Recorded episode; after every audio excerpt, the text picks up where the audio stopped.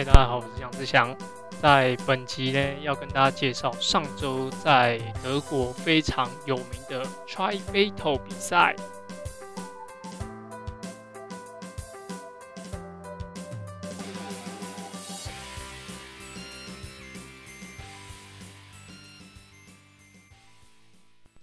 今天要跟大家介绍在上周日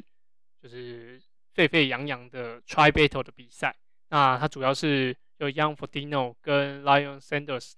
的对决，那他在他们在六月多的时候就已经宣布他们会就是对决这样。我觉得这种一对一 battle 啊，对于长距离来说其实算少见，因为这种比较常见一对一 battle，像拳击赛，或是说什么什么呃比较短距离，或者说比较对抗性的比赛会比较呃常见啊。那如果像是现在这样这种。这种长距离又是比二二六，那他们要来对决，转播时间要那么长，那我觉得算是很少见的比赛。虽然在之前我跟阿根有做一个 The Ring，就是踏上擂台，也是这种一对一的的对抗，或是说有有两队进行就是对抗的比赛，但我觉得都算是还蛮难，可以找到势均力敌的人可以来进行。那上周他们的比赛其实就很有观看性，因为他们就是现在应该算是呃二二六的比赛里面，世界都排名应该都有前十啦，不敢说都是前五名，但是至少前十名的两位选手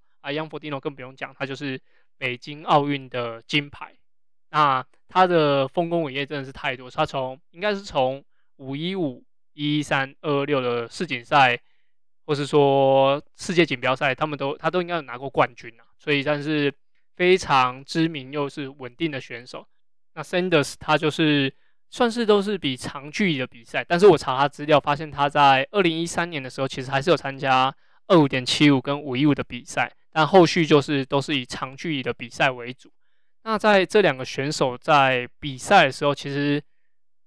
我觉得大部分的人都是。看好 Frodeno 了，毕竟他的成绩还有他的稳定性啊，甚至他这几年的的表现都是比较好的。那虽然说他们是非常顶尖的选手，但是最后成绩比出来是有一点差距的啊。简单讲一下他们的个别成绩，像 Frodeno 他完成时间是七小时，哎，七小时二十七分五十三秒啊，游泳分别是四十五分五十八秒，然后完成三千八。那自行车是破四个小时，就是骑三小时五十五，均速是真的是非常高，而且他们在转播的时候还有在带到他们的瓦数啊、心跳什么，都是至少三百瓦，三百瓦可以跟快四个小时这样子。那跑步的话，虽然没有跑的比他之前在 Challenge Rose 的破纪录的的时候还要快，是两跑两小时四十，但是其实这个速度也是非常快。那他也破了他自己的的记录。那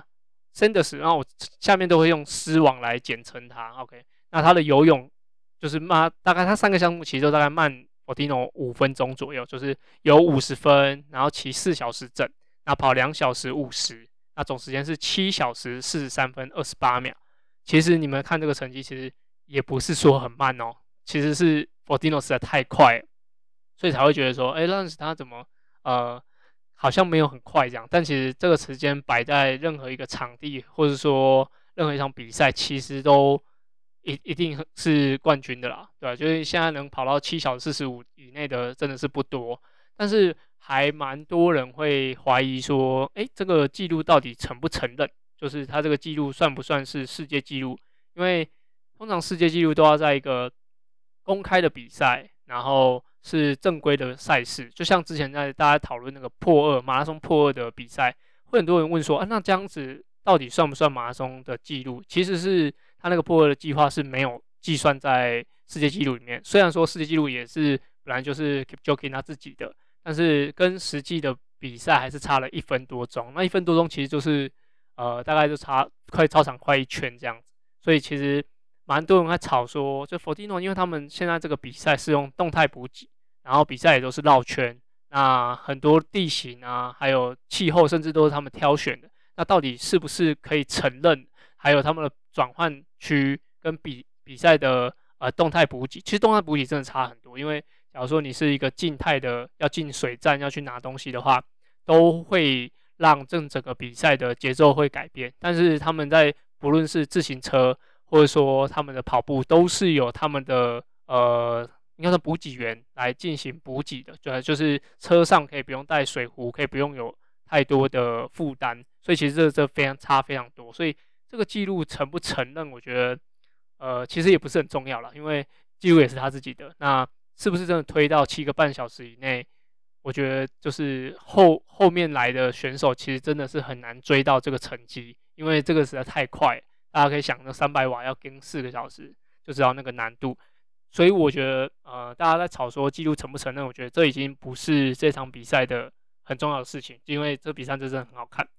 那其实要两个选手啊，要一起竞争，我觉得是很难的，因为因为这个比赛太一翻两瞪眼，就是。马上可以判断出就是谁好谁不好，那这个也会算是，嗯、我觉得他们背后他们两个的关系或是感情应该是算不会太差啦，而且他们应该有蛮多共同赞助商，才有办法促成这件事情。因为假如你要两个不对盘的人，然后参加这种一对一的比赛，从不论是比赛前一定话题不断，然后会不会有很多火药味？然后正在比赛的时候，甚至有一些公平性来说，是不是能够让每个人都可以幸福？我觉得这也是很难的一件事情。所以在要促成两个人比赛是非常非常不容易，包含就是不论是好像这个铁人三项比赛，或者说是拳击赛，大家知道拳击赛像呃世界拳王就是梅威勒，他的出场费就大概一亿美金。那要促成两位选手，除了我觉得赞助商或者说整个比赛的自路是两边都觉得 OK 的，像其实他们都都有是 Canyon 的的车子的赞助，那可能还有一些背后的一些赞助商，他们是共同的，所以他们才可以呃共同的一起举，应该说参与这个赛事，然后不会有特别说有什么问题这样。那他们在比赛前也有很多的厂商的曝光，不论是 Hoka One One，或者说像 Z-Wave，或者说他们的。血糖的那个测量，我不太知不太清楚那个厂商的名称，但是这些都是需要就是先谈好的，然后才会促成这场比赛。就像拳王他们在就是真的拳击赛的话，他们其实都已经谈好价格，或者说谈好时间，可能都是约从半年后，然后才来进行比赛。所以尤其就这种耐力运动，那就是直播，然后就是一翻两瞪眼这种情况，真的要讨论出。适合的时间跟场地，我觉得是非常非常难的。那像刚刚讲那个转播，我觉得他们现在这个时间点来进行比赛是非常好的，因为目前没有什么长距离的赛事，而且假如说他们今年有参加 Kona 的话，在这个时间点参加这个二六，到后面要调整，其实都还有时间。那转播其实非常有趣，他们在每个时间分段都有安排不同的人进行连线，像。中间就有莫法拉，就是奥运的五千一万金牌，莫法拉就有来呃跟大家一起视讯分享。那前面有几位其他的选手，然后跟大家呃跟他们选手跟两位选手鼓励，然后跟呃看转播的这些人来进行互动，我觉得是非常好。那其实我也从中认识了一个，就是他是写他是 Fortino 的教练，而且我是特别去查一下，他是就是环法车队那个 Bora 车队，就是。Peter Sagan 他们那个车队的，应该算是他们的训练员吧，所以我才想说，诶，原来他们的就是教练这种顶尖选手的教练，其实是可能他会跨不同领域，不是说他单纯一个铁人三项，或者说他只是自行车教练。所以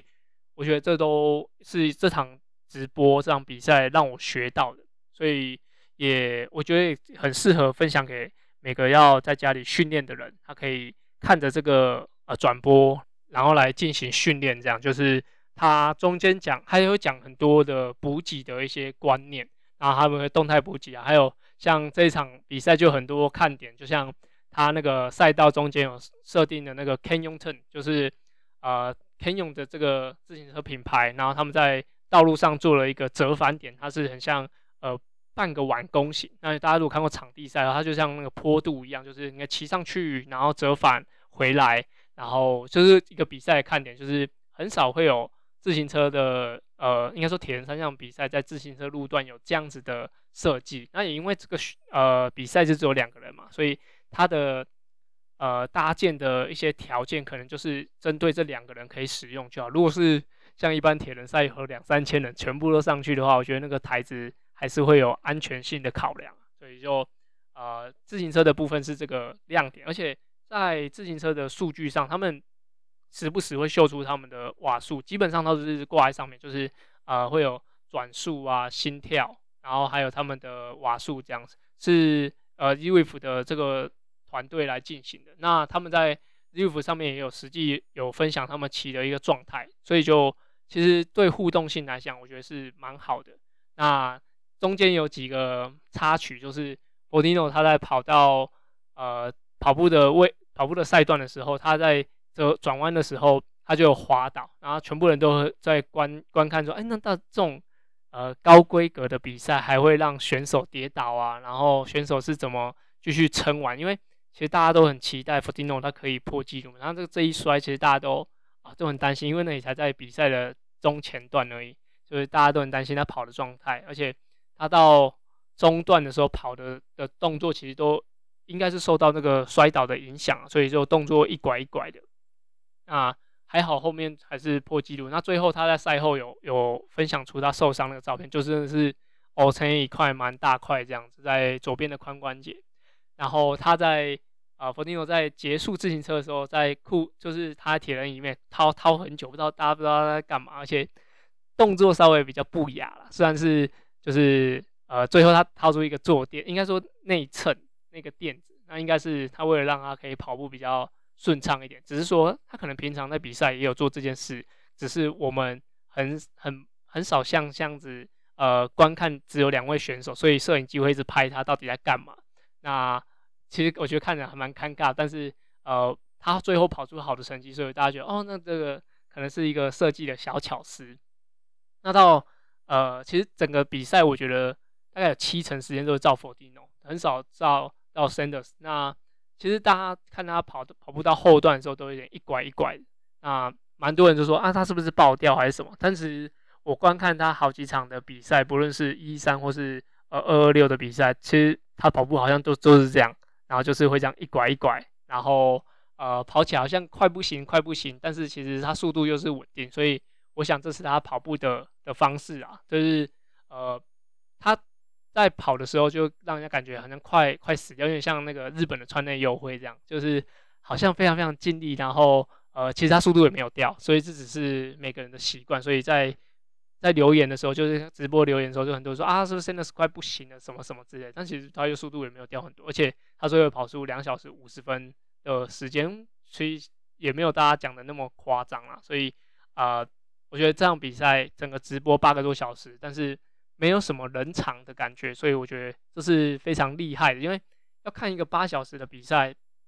而且就只有这两个人，那他们的一些巧思安排，我觉得是非常厉害。那也蛮多人会在讨论说，那下一场会是谁来对决？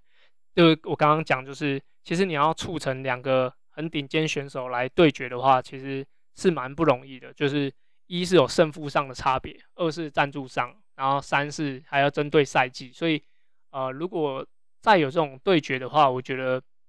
呃，他们假如说是已经很顶尖的选手，我想不会有这种让分的情况。像我们之前的 The Ring 他上擂台，就是会有。呃，比如我让多少分，或是说这个选手让多少分的一些差异，但是这种比较顶尖的，我就不知道呃，他们之后的规划会是，比如派出什么样选手，或者说会不会有像我们之前那样规划有让分的情况。对，所以我就其实还蛮期待的。OK，那接下来下周就是奥运的比赛，会用特别一集来讲一下奥运的这场比赛。那很多的分享都是比较主观，就是可能就从我这边观察出来选手的状态，然后针对比赛地形还有一些场地的情况做分享。那我们也会有个神秘的嘉宾，哎，希望在奥运开始之前，然后节目可以上，那可以让大家先听一下，然后做点功课，然后再看一下这个等了五年的奥运比赛。好，那今天就到这边，谢谢大家。